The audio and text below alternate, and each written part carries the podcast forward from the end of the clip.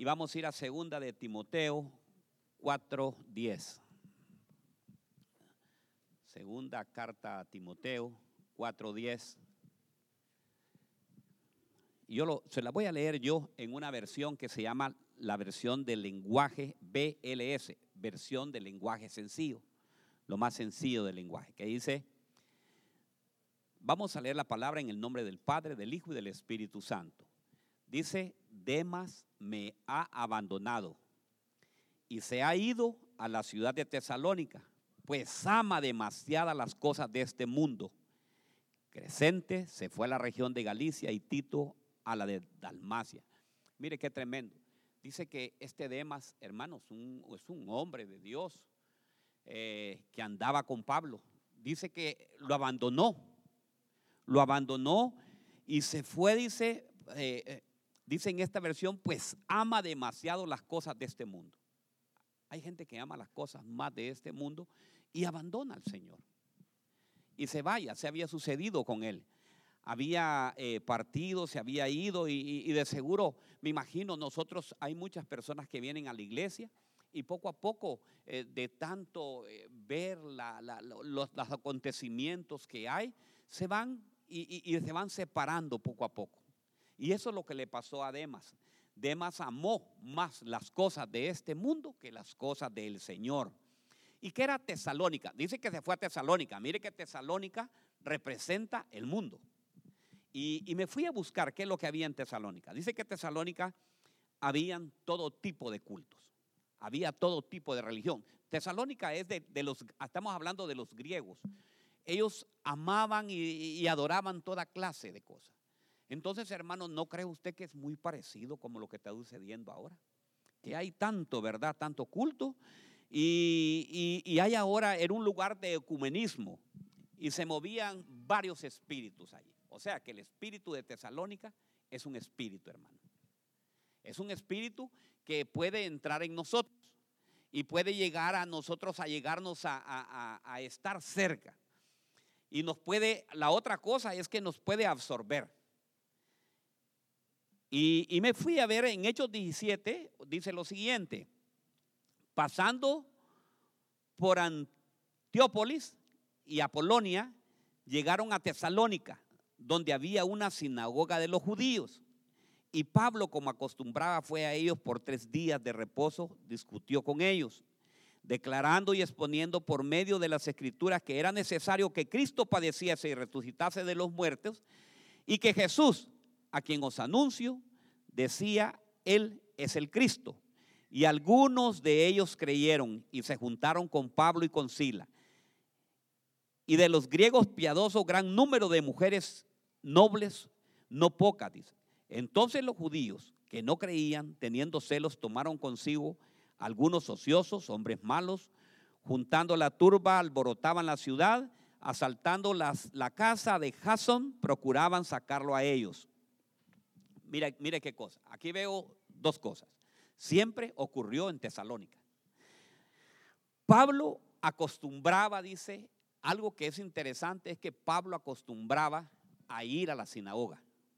Miren lo que pasó con Demas. Demas venía a la iglesia, pero se fue al mundo. Pablo no. Pablo dice que era de costumbre de ir a las sinagogas. O sea que estoy viendo que hay costumbres buenas y costumbres malas. ¿Verdad? Y muchas veces eh, tenemos que aprender a agarrar siempre lo mejor que Dios tiene para nosotros. Hay algunas costumbres que es de venir a la casa de Dios. Y primera de Corintios 15, 33 dice que no dejemos de congregarnos como algunos tienen por costumbre, ¿verdad?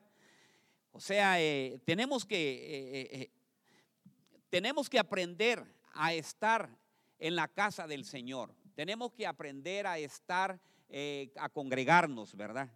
También dice que eh, muchas veces, ¿qué es lo que ocurrió con Demas? Me imagino que Demas el problema es que empezó a llevarse con la gente, eh, con la gente de allí de Tesalónica.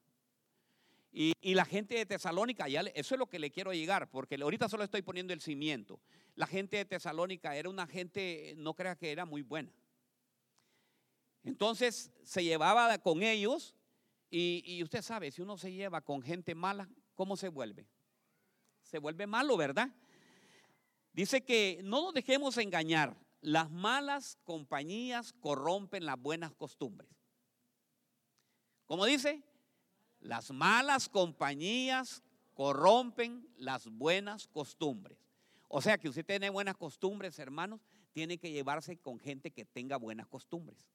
Porque si usted se lleva con gente que lo va a llevar, lo puede sacar, lo puede sacar de, de, del propósito que usted tiene. Y el propósito que usted tiene ahorita, mire, ¿cuál es el propósito suyo ahorita? Venir a la casa de Dios. Y cuando venimos a la casa de Dios, venimos a alimentarnos. Hermanos, es increíble. Entre más nos exponemos a la palabra de Dios, más se nos va, se va convirtiendo en una costumbre. Y usted se va acostumbrando y empieza a venir y empieza a oír la palabra de Dios. Y yo no sé, pero yo siento que usted el domingo en la mañana, usted se levanta y dice, tengo que ir a la casa de Dios porque tengo que escuchar la palabra de Dios. Y usted sabe que esa palabra, sea como sea, óigame bien, lo va a edificar en su vida y lo va a llenar y usted siente fuerza, usted se siente decaído, usted se siente que usted dice, ay, ya no hay, ya no hay nada que hacer. Ya no hay, nada, eh, eh, eh, esto no tiene ningún, yo le quiero decir, hay buenas noticias, sí hay cosas buenas en la palabra del Señor. Si usted está en Cristo, óigame bien, si usted permanece en Cristo, Él permanece en usted. Y eso es muy importante. Y eso debe usted tenerlo y agarrarlo. Fíjese que debemos, una cosa importante es cuando venimos a la casa de Dios, es conocer de la palabra de Dios. Porque dice 2 Timoteo 3:16 que toda escritura es inspirada por Dios y útil para enseñar, para reprender, para corregir, para instruir en justicia, a fin de que el hombre de Dios sea perfecto enteramente, como dice, preparado para toda buena obra. O sea que no es en vano no es en vano. Si alguien viene, óigame bien, y le dice, ¿para qué vas a la iglesia? ¿Por qué vas a la iglesia? Dígale, porque sabe qué me, porque me estoy instruyendo, me estoy corrigiendo. El Señor me lleva de gloria en gloria, de poder en poder. Pero mira que ahorita están las cosas muy buenas y todo. No, no, no, no, dígale, ¿verdad? Aquí me siento muy bien. A mí nadie me va a cambiar. Y mire que me encuentro acá encuentro lo, siguiente, que aquí es donde viene el mensaje. Vamos a ver si me queda tiempo para poder terminar todo esto. Encuentro que los tesalónicos tenían seis características. Seis características que tenían estos hombres. Y era lo siguiente. Dice que era, no creían.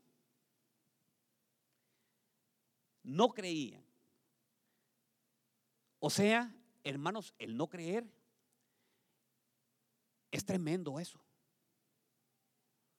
Porque dice que los que se llevaban con Pablo, los que estaban ahí, los que llevaban en la sinagoga, eran hombres y mujeres que habían creído y no eran pocos, pero en la mayoría de ellos no creían.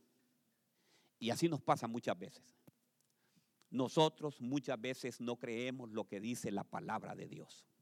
No creemos en las en las promesas de Él. No creemos que algo grande va a suceder. ¿Creen ustedes que algo grande puede suceder? ¿Creen ustedes en los milagros, hermano? Mire, hermano, yo les voy a contar. Yo estoy orando con mis hermanos los miércoles, los viernes y los domingos. Aquí nos reunimos y aquí lloramos y toda cosa. Y ayer para mí fue una gran noticia. No, el, no ayer, sino que fue el, el día miércoles, creo que fue. El día miércoles la Casa de Representantes firmó el paquete social que le llaman. Ya había pasado el primero, el paquete social. El paquete social, hermanos, consiste en donde están todas las ayudas y todo lo, humanitario que tiene el gobierno de Estados Unidos. Dentro de ese paquete de ley hay 100 millones de dólares que son para la reforma migratoria. Óigame bien, esta semana que viene, o sea, esta próxima semana, esa ley pasa para el Congreso. Solo necesitan 50 diputados para pasarlo, o congresistas. demócratas tienen 50. Más el voto que hace el vicepresidente hace que sea mayoría.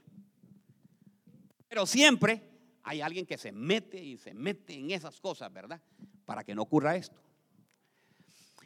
Entonces le digo, Señor, yo no sé, pero vamos a orar. Vamos a seguir clamando. ¿Y ustedes creen que puede suceder ese milagro? ¿O no lo creen ustedes? ¿O son como los de Tesalónica que no creían? Ah, ya estoy aburrido, pastor, de la misma cosa, de estar oyendo de que esto, y pasan y ya van 20 años y nada. Bueno, ¿cuánto estuvo? ¿Cuánto estuvo cautivo el pueblo de Israel? ¿Cuánto? 430. Óigame bien, cuando estuvieron en Egipto.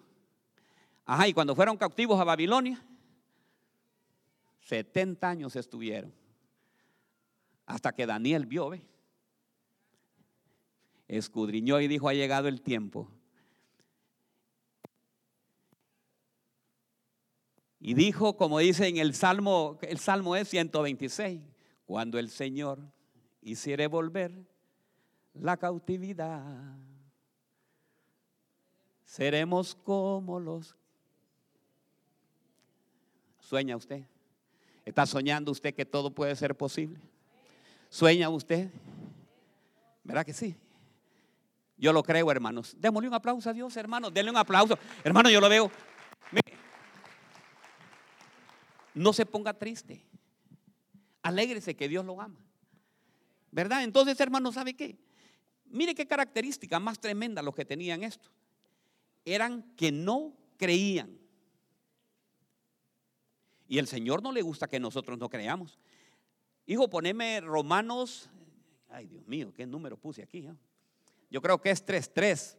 Pongamos Romanos 3.3. Es que mire, hermano, cuando estoy ahí, entonces dice que si algunos fueron infieles, bueno, ahí está, mire, estos eran, eran, o sea, gente que no cree. ¿Acaso su infidelidad anulará la fidelidad de Dios? ¿Verdad? En otra versión habla acerca de creer en el Señor, ¿me entiende? Y lo mismo que Lucas 9:41. Poneme Lucas 9:41, hijo.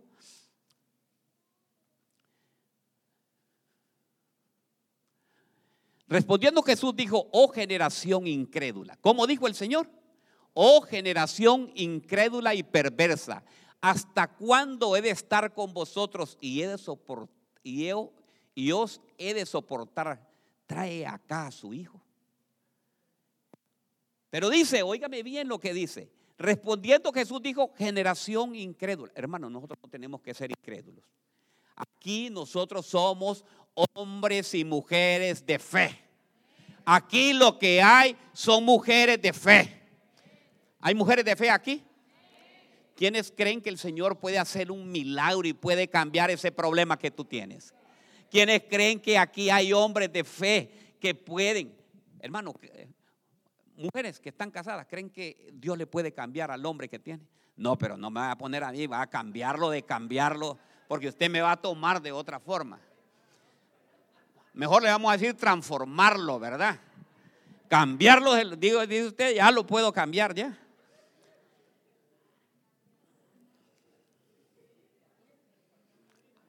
Amén. Y después, fíjense, la vez pasada, Estuve predicando así. Y después me llamó y me le dijo, mire pastor, ¿qué fue lo que pasó, lo que dijo usted? Es que el pastor me dijo que podía cambiar a mi marido. Dice.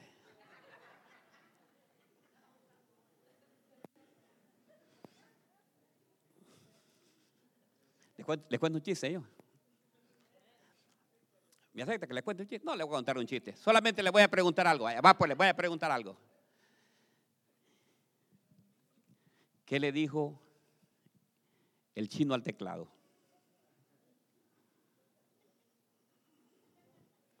¿Sabe qué le dijo? No tecleo, le dice. Es para que se ponga alegre, hermano. Es que los veo todos tristes hoy. No tecleo, le dijo.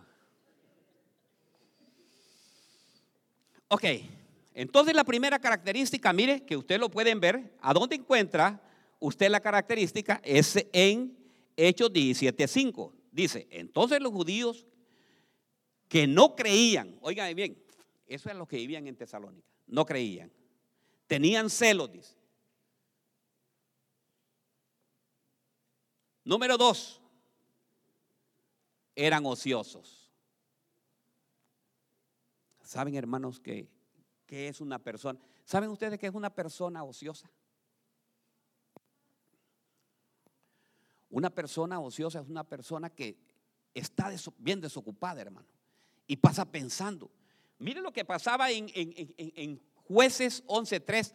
Vamos, pongamos 11, jueces 11.3 para los ociosos. Mire lo que dice la palabra de Dios. Yefté huyó de sus hermanos y habitó en la tierra de Tob. Y hombres indignos se juntaron con Yefté y salían con él. En esta versión que tengo yo no dice lo siguiente, sino que dice que se juntaron todos los ociosos que estaban con él. Entonces, o sea, indigno es lo mismo que ocioso. Mire qué problema esto, lo que, lo, lo que traía con Yefté. Yesté venía todo resentido, porque ¿qué es lo que había el problema de Yesté? Yesté, eh, su padre se había metido con una ramera y nació él. O sea, él era el producto de esa relación. A la hora de la hora murió su papá. Durante su papá vivía, no había ningún problema. Pero una vez que murió el papá, vinieron los hermanos y le dijeron, aquí no tienes herencia. Él fue, a, fue a reclamar su herencia y le dice, aquí no tienes ninguna herencia porque tú eres hijo, usted sabe de qué le dijo, y lo sacaron a Yefté. Entonces dice que Yefté salió y se fue a esta tierra, habitó en la tierra de Tob y se juntó con los más ociosos y se hizo campeón para robar. O sea, tenía el quitrán en las manos. Todo lo que agarraba se le pegaba. Entonces se pueden imaginar, ¿verdad? Lo que es una preciosa una persona ociosa? Una persona ociosa es aquella que no quiere, no, no, no, busca. Y ese espíritu, lo que, le estoy, ¿de qué le estoy predicando hoy? Del espíritu de Tesalónica. Ese espíritu no puede estar en nosotros, no puede estar en nuestra casa, no puede estar aquí en Colombia, no puede estar en nuestra familia. Tenemos que erradicar todo eso. Porque dice que una, una mente, óigame bien, una mente desocupada es un taller de Satanás, hermanos. Una persona que es ociosa, óigame bien, todo lo ve, si está eh, eh, allá en la casa, está pensando que el marido con quien está y tal vez el marido está trabajando fuerte.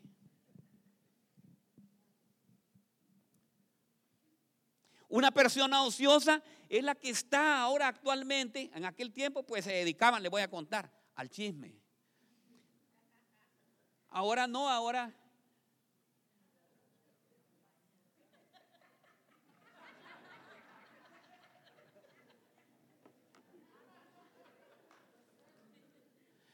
Hermano, y es tremendo ahora. Diga, aquí no hay, diga. No, diga, aquí no hay. Pero fíjese que otras iglesias, otras hermanas que he visto yo, ponen unas fotos, hermanas, que yo las veo aquí enfrente. Y ahí en el Facebook se mira, pero transformadas, hermana. Yo no sé qué filtros dije que le ponen y y usted cuando dice, wow. Y cuando esté enfrente de usted, wow.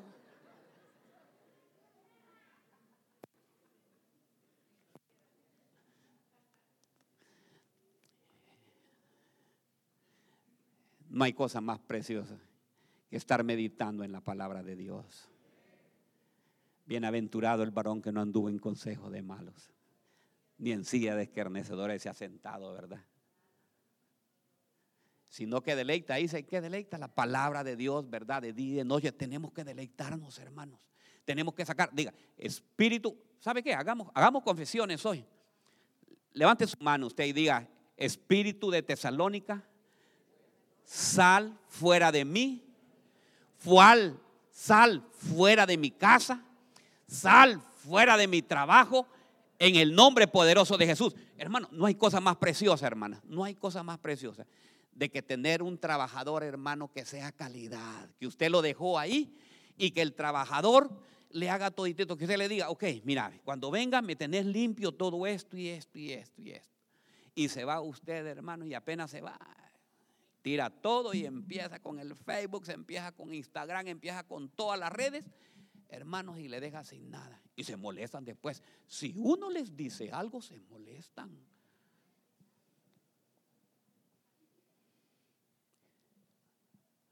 Yo sé que aquí en la cosecha, todos los de la cosecha cuadrangular se pueden ir los jefes, se pueden ir todo el santo día y ustedes le tienen el trabajo 100%.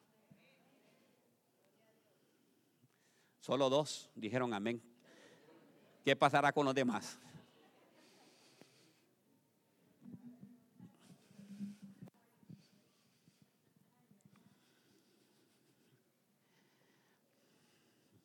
Primera de Timoteo 5:13. Vamos a ver qué dice Primera de Timoteo 5:13. Mire lo que dice Primera de Timoteo 5:13. Y además, mire, estos. Y además aprenden a estar ociosas, yendo de casa en casa. ¿Cómo son? Ociosas que van de casa en casa. Y no solo ociosas, sino también charlatanas y entremetidas, hablando de cosas que no son dignas.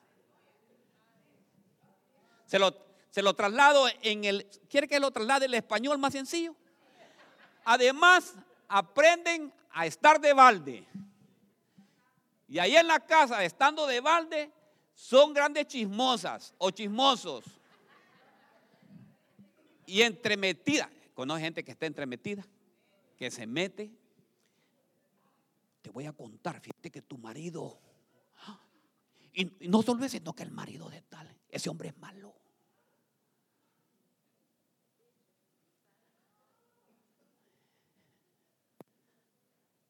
Se dan cuenta de la vida de todo mundo.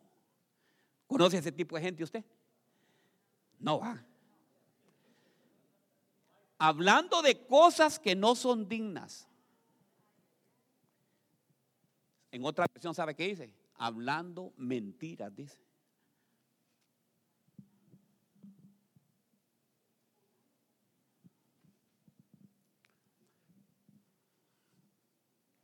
¿Aló? Estamos aquí, ¿verdad? Hermanos, tenemos que, tenemos, hoy erradicamos ese espíritu ocioso que pueda haber en nuestra vida. Aló, te voy a, fíjate que te quiero contar esto y esto y esto y esto y esto y esto y esto. Sí, deje ese hombre, ese es malo. Tenemos que venir a, a los pies de Cristo. Tenemos que cambiar ese corazón que hay en nosotros. Número tres, tercera característica. Dice que eran hombres malos. hombres malos. Pero, ¿sabe qué? No es malo, hermano, no hombres malos así. Sí, yo soy bien malo. ¿Se ha fijado que? Sí, yo soy bien malo, no te metas conmigo porque no, de ese tipo de hombres no era, hermano. Yo soy maloso, mira, que cómo, que, que se mete conmigo, ya va a ver lo que le va a pasar. No, de ese tipo de malo no está hablando. Está hablando de hombres malos. El hombre malo es un hombre perverso, óigame bien. Dice la palabra de Dios, y la gente de Sodoma eran gentes malas. Hermanos, ese espíritu está ahorita viviendo acá. Perversos hermanos, queriendo cambiar cosas que no se tienen que cambiar. ¿Creen ustedes que hay gente mala, perversa ahorita? Gente mala, metiéndoles a los niños. Yo les digo diciendo que a los niños le están robando la inocencia, hermanos. Le están quitando la identidad, dejando de ser de lo que son, queriéndoles meter otra cosa. Yo sé que no le gusta este, este, tema, pero a mí me gusta, fíjese.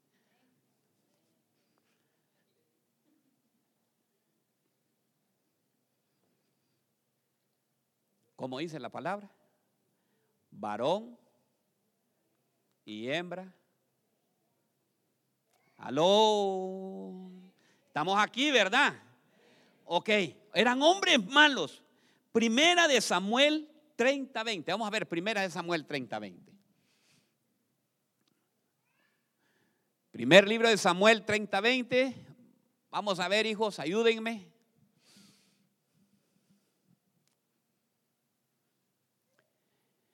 David tomó también las ovejas del ganado de los amalecitas, llevando delante de él todo el ganado y decían, este es el botín de David.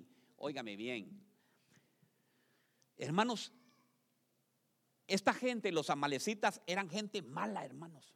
La gente de Amalek eran malos.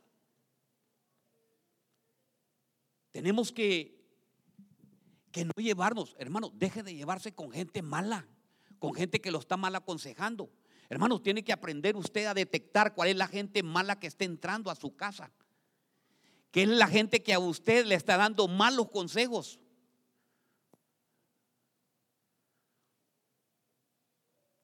Hijos, no se lleven con gente mala. Con gente que le va a dar, óigame bien, que quiere, que quiere trastornarle. Fíjense, hermanos, que, que, hace 20 años, hace 20 años, imagínense que yo aquí me imaginar que iba a estar a este tiempo ahora. Pero nosotros, en mi país, hace 20 años, nosotros hicimos un decreto, oigan bien, en el Congreso, que era penalizado a aquella persona que le quería robar la inocencia a un niño. Porque ahora, hermano, ahora es tremendo. Y, ¿sabe lo que más me duele a mí? que los cristianos nos volvamos gente mala y perversa también. Y que nosotros seamos partícipes. Y no solo partícipes, sino también cómplices de esas cosas. Ay, sí, pastor, es que usted sabe que ya se desfasó usted y usted se va a morir de todas maneras. Si todos nos vamos a morir. La palabra de Dios es la palabra de Dios, hermano. La palabra de Dios no puede ser cambiada. Estamos en una moda, tal vez en una nueva moda, pero esa moda va a pasar. Pero la palabra de Dios jamás va a pasar. ¿Sabían ustedes todo esto? Hermanos, todo esto son ciclos, hermanos. Ahorita estamos en el ciclo del libertinaje. Va a volver otra vez. Después va a venir el ciclo de la dictadura, en que va a venir un hombre fuerte y duro y es el que va a mandar. Así es. El anticristo es pastora también. Entonces así es, hermanos son modas. Pero usted debe permanecer siempre fiel y firme a la palabra de Dios. Cuando a usted le pregunten algo, ¿y vos qué decís de esto? Bueno, espérense. Voy a ir a lo que dice la palabra de Dios.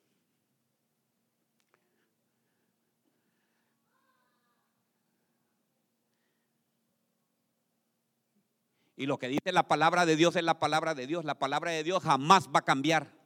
La palabra de Dios usted no la puede adulterar. La palabra de Dios usted quiere hacerla y cambiarla, interpretarla de esa manera, pero no siempre va a estar ahí. Los mejores libros, hermanos, que puedan haber, han pasado y han pasado, ¿sabe qué? De moda. El Quijote de la Mancha pasó de moda. ¿Ya lo leyó usted el Quijote de la Mancha? Lo leyó, va que solamente lo leyó una vez y ya estuvo.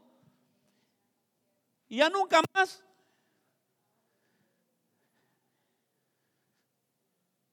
Se dio cuenta que Sancho estaba más loco que él, que el mismo Quijote.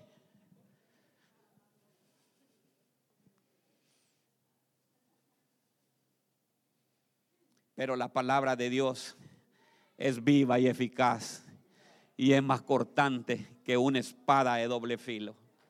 La palabra de Dios jamás, jamás, jamás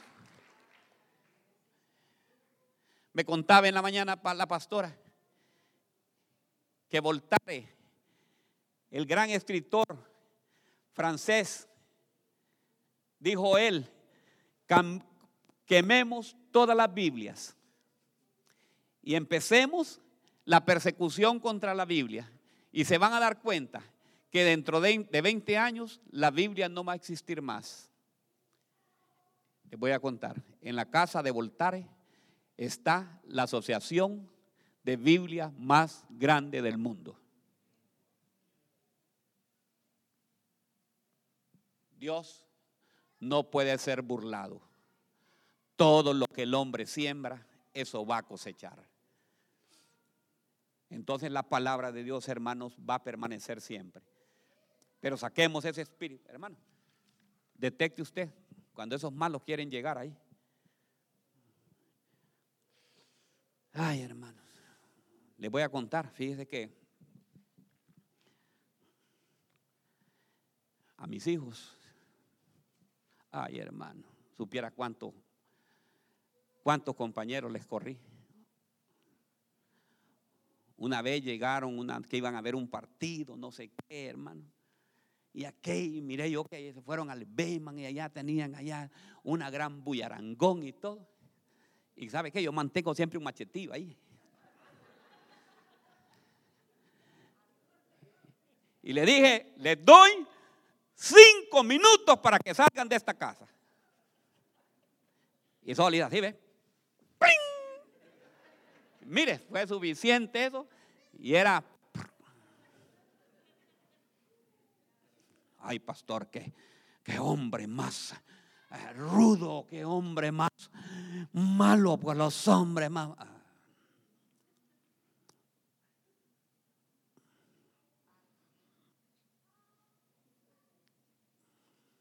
Qué hombre va, estos eran malos. Mire, otra característica. hombre, le, quiero preguntar, ¿le gusta el mensaje? Va que está bueno, ¿ah? ¿Le gusta, hermano? ¿Y usted? Linda, ¿cómo está, Linda? Vea, ah, pues. Entonces sigo, entonces sigo. Eran, hermana Norma, ¿está bueno, hermana Norma? Ah, bueno. Eran alborotadores. Conoce gente alborotadora usted. Es que mire, hermano, yo apenas me puse a leer esto, encontré que todas esas características se están manifestando. Proverbios 16, 28, alborotadores, hermano. La gente alborotadora que por todo, por una cosita, hace gran escándalo. Mire, el hombre perverso provoca contienda y el chismoso separa los mejores amigos. Ellos son los alborotadores, mire. En otra dice, el hombre alborotador provoca contienda. ¿Sabe usted de qué provocar contienda? Hermano, llevando, llevando y trayendo. Quiero contarle, fíjese, yo le quiero contar esto, yo, yo le quiero contar esta, esta situación, esto y esto y esto. Yo vi esto. Y lo peor que dicen que yo vi y no vieron nada. Lo aseguran. Y el chismoso separa qué? Los mejores amigos.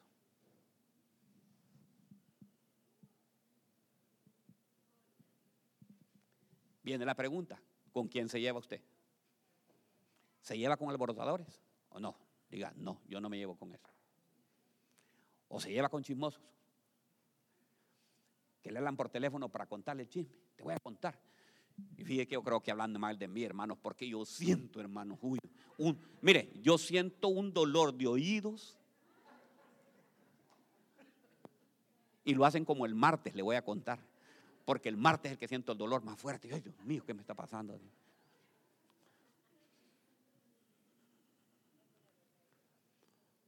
Pero yo tengo unas gotitas ahí, hermano. ¿Y sabe cuáles son gotitas? Es la palabra de Dios, hermano. ¿Verdad? Ninguna plaga tocará mi morada. Caerán a tu lado mil, más diez mil a tu diestra, más a mí no va a llegar. Entonces, hermanos, mire, otra característica es que eran alborotadores. Andaban ellos, llegaban a querer hacer. Eh, eh, yo estoy orando por todos, hermanos, que nos quitemos, que nos vaya a quitar, que no vaya a venir un espíritu de esos sobre la casa de Dios, sobre la casa de uno. ¿Te diste cuenta de esto y esto y esto? ¿Te fijaste lo que digo? Y no ha dicho nada, hermanos.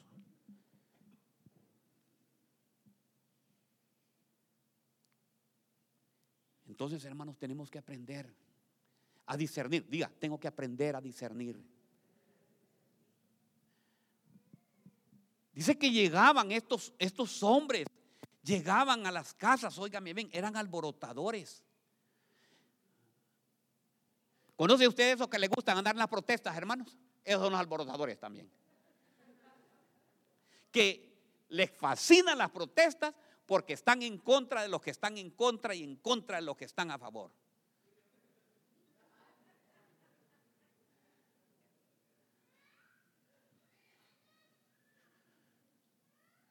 Hermanos, miren, ve. La vida me ha enseñado un montón de cosas a mí, hermanos. Hermano Sofía, me da permiso de hablar algo de un testimonio que yo vi que, me tiene a mí en mi corazón, de, lo, de suyo usted. ¿Puedo hablar? Ok. Ya me dio permiso la hermana.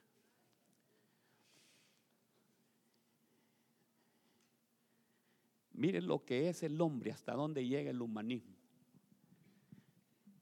El hombre se va y hace cosas perversas sin pedirle a Dios. Mi hermana Sofía, el último hijo que tiene ella, me contaba ella cuando estaba embarazada, pastor, mi hijo va a venir con síndrome de Down. ¿Y sabe qué me están diciendo en el hospital? Que lo aborte.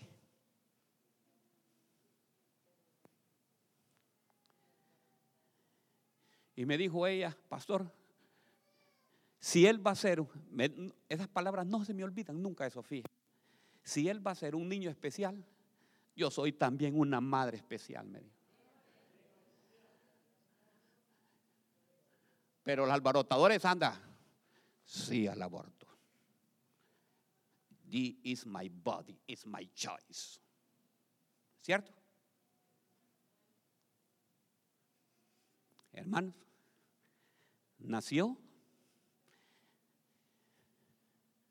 nació el niño. Y miren lo más tremendo, la que el Señor me da así, mira, le da a uno, así lee el Señor a uno, mire, bofetada tras bofetada. El esposo de mi hermana sufrió un derrame sobre todo su cuerpo que no se puede mover. La hermana tiene que estar cuidando a su esposo y a toda su familia porque no puede ir a trabajar. ¿Y sabe qué es lo que más a mí me sorprende? Que el INCOM, el único que estaba llevando INCOM a esa casa, o sea, ingreso a esa casa, era el niño que es con síndrome de Down. ¿Qué le parece? O sea que el Señor ya lo tenía preparado diciendo, vas a pasar esta situación, te voy a enviar a este hijo que para la gente hay que abortarlo, que hay que tirarlo, que hay que deshacerlo. Y él estuvo o está todavía dando incón para la casa.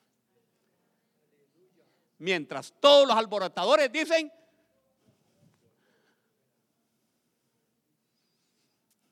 Ve cómo es.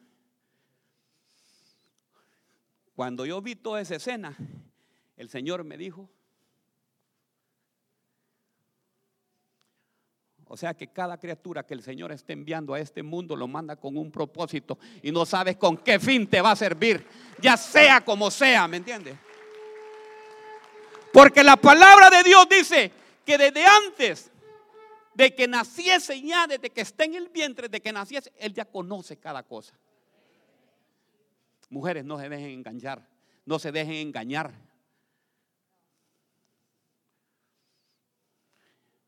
El único que te puede dar el consejo que tú debes de hacer es Cristo Jesús. Ve a los pies de Cristo, llega donde estés, porque tú no sabes qué puede ocurrirte en la vida y qué es lo que puede suceder en tu vida. Démosle un aplauso, hermano. Ay, hermano. Démosle un aplauso, precioso.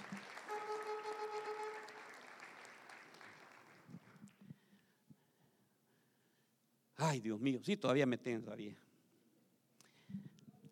Miren lo que hacían estos. Asaltaban las casas. ¿Qué les parece? Otra característica, los de Tesalónico, es que asaltaban las casas. Miren lo que hacían. Segunda de Timoteo 3:16. Vamos a ver. Vamos a ver si la tengo aquí. Segunda de Timoteo 3:16. En el lenguaje sencillo.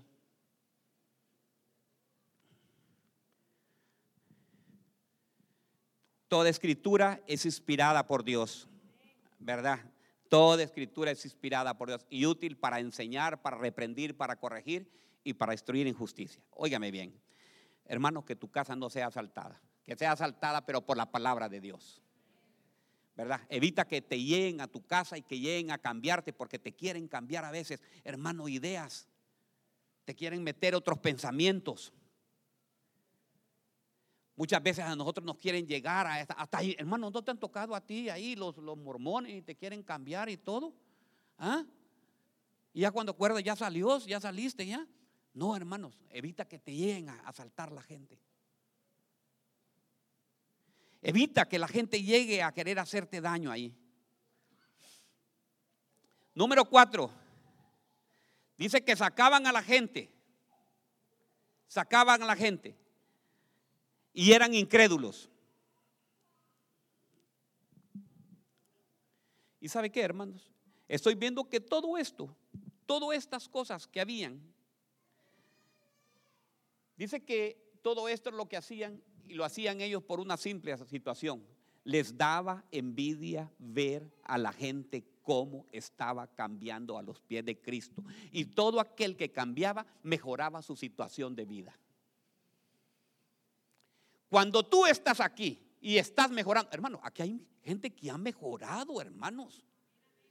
Aquí hay gente que, hermanos, mire, si yo porque no tengo, eh, me gustaría tener una cámara cuando viene el antes y después, ¿verdad? Pero aquí va a ver usted que viene gente que venía en una situación ya que había caído a lo más vil, y estaba mal y estaba en, delitos, en pecados, en alcoholismo, en drogadicción. Hermano, y cuando tú te das cuenta a los seis meses al año, aquella persona es una persona cambiada. Es una persona, hermanos, que, que ha, hermanos, yo no me canso de, de, dar el testimonio de Manuel, Manuel Otero. Ya se fue Manuel, ya. Ok, entonces Manuel cuando él vino, mire hermanos, venía él con, con que, venía con aquellos pantalones, aquellos aritos y todo, ¿verdad, hermana Julia? Venía con todos los defectos que podía haber. Pero ¿sabe qué? Aquí nosotros no vemos los defectos, aquí lo abrazamos nosotros y empezó él venir a la palabra, se expuso a la palabra y se fue poco a poco, óigame bien, cambiando y fue dándose cuenta. Y mire ahora lo que es un empresario ya. ¿Ah? ¿Cree que Dios no hace? ¿Cree que no le tienen a Manuel envidia por eso la otra gente? Sí, claro que sí, porque Dios ha cambiado su vida. Así también, si tú tienes esa expectativa, tú puedes estar en una situación así, pero si tú crees en la palabra de Dios, Dios puede cambiar. Miren, hermanos, si aprueban esa ley, si la pasa el Congreso, ya va a haber qué montón de envidia que van a tener porque ustedes ya van a tener. Lo único malo que les estoy diciendo, Señor, y si me van todos para, para los países y me dejan, porque eso sí, una vez que ya tienen eso, me voy por seis meses.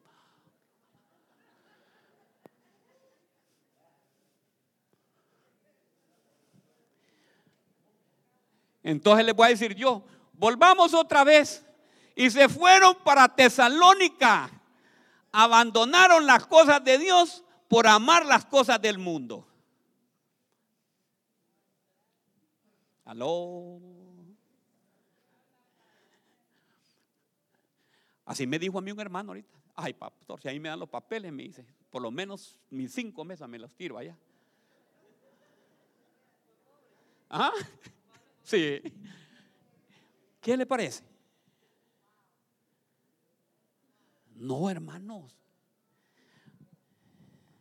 El problema de todas estas características dice que trajo envidia. Usted tiene que escuchar la palabra de Dios. Dice que los espíritus de Tesalónica eran supersticiones y mezclaban las cosas de otras doctrinas. Ah, las supersticiones, hermano, las supersticiones están ahorita en la moda, eso.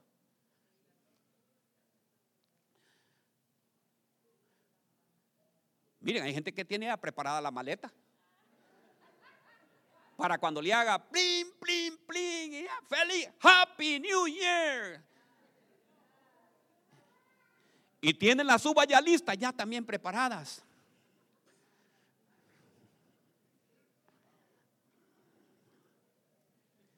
Esas tradiciones son tremendas, hermano. Es que, es que me tiene que ir bien, dice, tiene que ir bien. Y las prendas que se ponen, hermanos,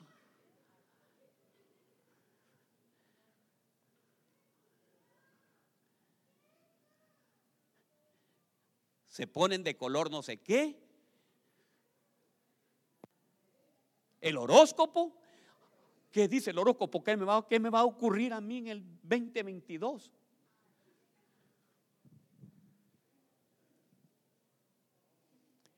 ¿Saben en lo que creen? Creen.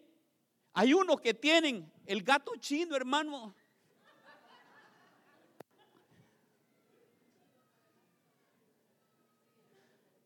¿Cree que es el gato chino haciéndole así? La bendición de Jehová es la que enriquece y con ella no añade tristeza alguna. La bendición tuya viene de Cristo Jesús. No viene de ningún gato. Sí, hermano, hay unos que están ahí. Mira, hay gente que tiene bambú. Ay, que a mí me gusta el bambú, todo el tiempo me ha gustado el bambú. No, diga la verdad, lo tiene ahí porque dicen que... Algunos que vienen y presentan los niños, ahí vienen siempre con la cinta. Yo no entiendo qué es esa cinta roja, hermano. Hasta el día de hoy, yo no entiendo nada de eso. Lo visten de rojo, le ponen una cinta roja, no sé para qué. Y me dicen, y es verdad, y es verdad eso, es verdad, pastor. Aunque no lo crea usted, es verdad. Yo le voy a hacer la, yo le voy a hacer la pregunta. Es que, es que ¿sabe qué? Yo, yo siempre hago la pregunta. Miren, una vez llegué a una casa yo y, le vi yo una, una imagen ahí. ¿Y esta imagen para qué? Le digo. Pues mire, me dice, esta imagen yo la tengo aquí atrás de la puerta, me es para protegerme, me dice. Porque Él me protege, me dice. De verdad lo protege, sí. Y le dije yo, pero ¿cree usted que Jesucristo lo puede proteger también? Pues yo creo que, que sí, me. Entonces le digo yo, ¿Para qué tiene usted? Le dijo, si Jesucristo es el que lo va a proteger de día y de noche. Él es el que lo guarda, dice, en el hueco de su mano. ¿Ah? Entonces, ¿para qué tiene eso? Bueno, me dice, es que es que por costumbre, me dijo. ¿Se pueden imaginar? Qué tremendo es, ¿verdad? Las costumbres.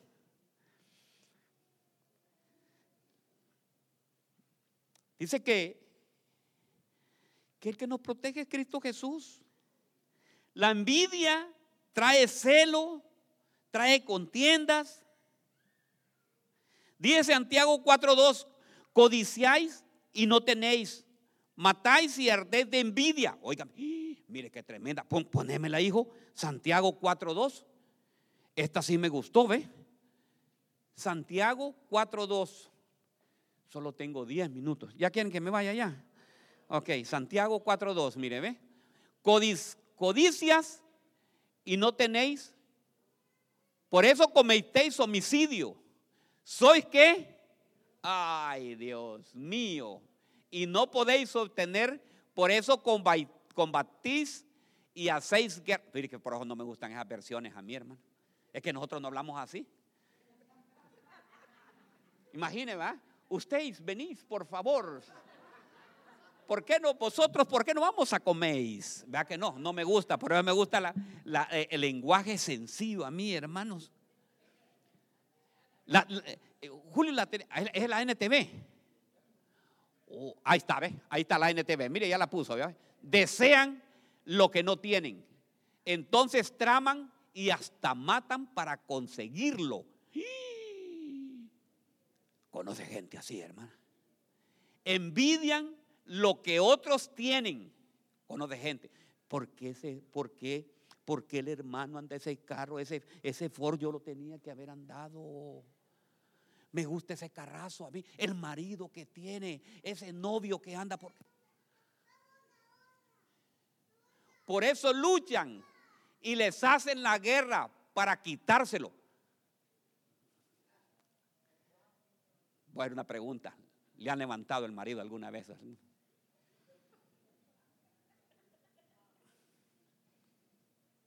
¿Aló? No tienen lo que desean porque no se lo piden. A, ¿Por qué? ¿Qué? Porque no se lo piden a quién? ¿A quién es que lo piden? Sino que le quitan lo que sea a la gente, ¿verdad? Se puede imaginar, hermano. Lo que trae la envidia, lo que trae la colicia, lo que trae ese espíritu. Pero ¿sabe qué? Lo lindo que aquí no hay, aquí todo eso, todo eso, ese es para la iglesia. Mire, los de la cosecha que tenemos en Júpiter, esos sí son tremendos, hermano. Esa gente usted no sabe cómo es. Tengo que ir a pelear allá y cuando que llego me, me hacen así, me tiran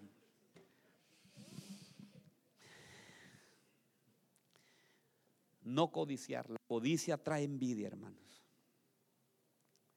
Yo no sé por qué esa hermana tiene mejor trabajo, si yo merezco ese trabajo yo. Fíjese que yo me fijo que hay gente que yo le digo, mire hermano, qué linda casa la que compró el hermano, y se ponen bien serios.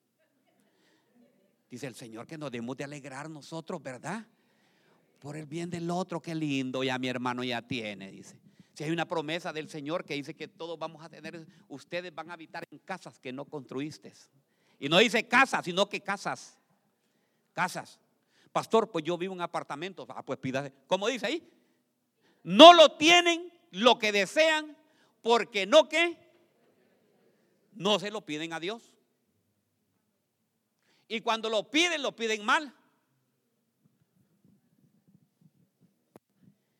¿Quiénes creen que el Señor les puede dar una casa? Créalo, porque así lo dice la palabra de Dios. No lo digo yo. Una de las causas que más problemas trae al ser humano es la envidia. La, codicia, óigame bien, y la envidia salen del corazón. Fíjese, hermano, que, que, no hay cosa más linda que. Diga, o sabe, pero ¿sabe qué? Hoy vamos a liberarnos de todo eso. No hay cosa más lindo, hermano, de ser. De, a mí, yo le voy a contar. Yo hoy despistado. Diga, el pastor es despistado. Es que, ¿sabe por qué? Porque ahí me cuenta a veces. Pastor, se fijó los zapatos que ande este. Hermano, si yo, yo ni los míos me fijo con que ando, que la pastora me dice a veces, no me cambiaste los zapatos. O sea, ¿para qué voy a ver? Mire, yo les voy a dar un consejo. No se metan en problemas teniendo tanto problema ustedes. ¿Para qué se va a meter en un problema si no puede resolver los problemas ni los suyos? ¿Para qué se mete en otros problemas de otros rollos de otra gente? Entonces, hermano, yo no me meto en eso. Te fijó los zapatos que han. Se fijaron el vestido que andaba. Ey, ¿cómo era el vestido? Porque no me, no me fijé, les digo. Fíjese que hay una hermana que, ojalá que me esté viendo, hermana, y me está viendo bendiciones allá. Que fíjese que me critica, digamos ahorita, ¿por qué ande de saco verde? Hermano, si yo no le pido a ella nada, pues. Pero ahí me tira por Facebook. Miren ahí el Facebook de nosotros y van a ver. Uy, qué horrible anda vestido hoy el pastor. Ve, si a mí me gusta así. ¿Verdad? ¿Y por qué? ¿Por qué me quiere cambiar?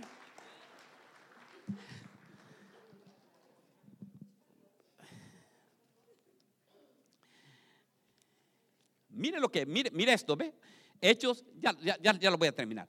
Hechos 7, 9. Los patriarcos, los patriarcas movidos por la envidia vendieron a José para Egipto pero Dios estaba con él. Te pueden tener envidia, pero Dios está contigo. Estos patriarcas tuvieron envidia de su hermano José y lo vendieron para que fuera esclavo en Egipto. Pero Dios qué? Qué lindo que el Señor esté. Si Dios está con nosotros, ¿quién contra vosotros, hermano? Si Dios está contigo, te pueden hacer mil daños, te pueden hacer, hermano, miren, ve, yo les voy a decir una cosa, les pueden hacer brujería, les pueden hacer lo que sea, no va a llegar absolutamente para los hijos de Dios, no hay ninguna cosa gurera que va a llegar, ¿me entiende? Tú lo debes de creer y debes decir, yo estoy protegido por el poder del Espíritu Santo. Dios está conmigo, el Señor está conmigo, Dios está conmigo, Dios está con mi familia. Sí, hermanos, Debemos de estar creyendo para que todas esas cosas se vayan. Mire cómo lo vendieron. ¿Por qué? Porque hay un espíritu, hermano, ese espíritu de, de, Tesalónica, hermano, es tremendo. ¿Por qué que sacar a Adán? ¿Quién sacó a Adán del, del Edén? El diablo. ¿Por qué lo sacó el diablo del Edén? Porque el diablo tenía la envidia, porque él tuvo ese puesto y el Señor lo sacó. O sea, que todo lo que a ti te hagan es por envidia porque alguien lo quiere eso. Alabanza, yo les quiero contar los que están aquí en alabanza. Y ustedes también, no solamente los de alabanza, ustedes los que están cantando. ¿Quién era el mayor adorador? Satanás. ¿Cómo se llamaba? Luz Bel, Bella Luz. Óigame bien. Entonces, alabanza, cuando ustedes están tocando aquí, cuando ustedes están cantando para el Señor, ¿sabe qué? El diablo los quiere sacar de aquí. ¿Saben por qué? Porque ese puesto que tienen ahorita ustedes aquí ya lo tuvo Satanás y tiene envidia y los quiere sacar, los quiere derrocar. Y lo mismo que ustedes, cuando ustedes empiezan a alabar, empiezan a glorificar el nombre del Señor, a Él le da envidia y dice, yo lo hice un tiempo, ahora no puedo. Sigue tú adorando, adora al Señor. Cuando diga, levanto mis manos, aunque no tenga fuerza, levanto mis manos, aunque tenga mil problemas levante sus manos y empiece a adorar. Y cuando empieza a adorar, Satanás dice, qué envidia la que tengo de este.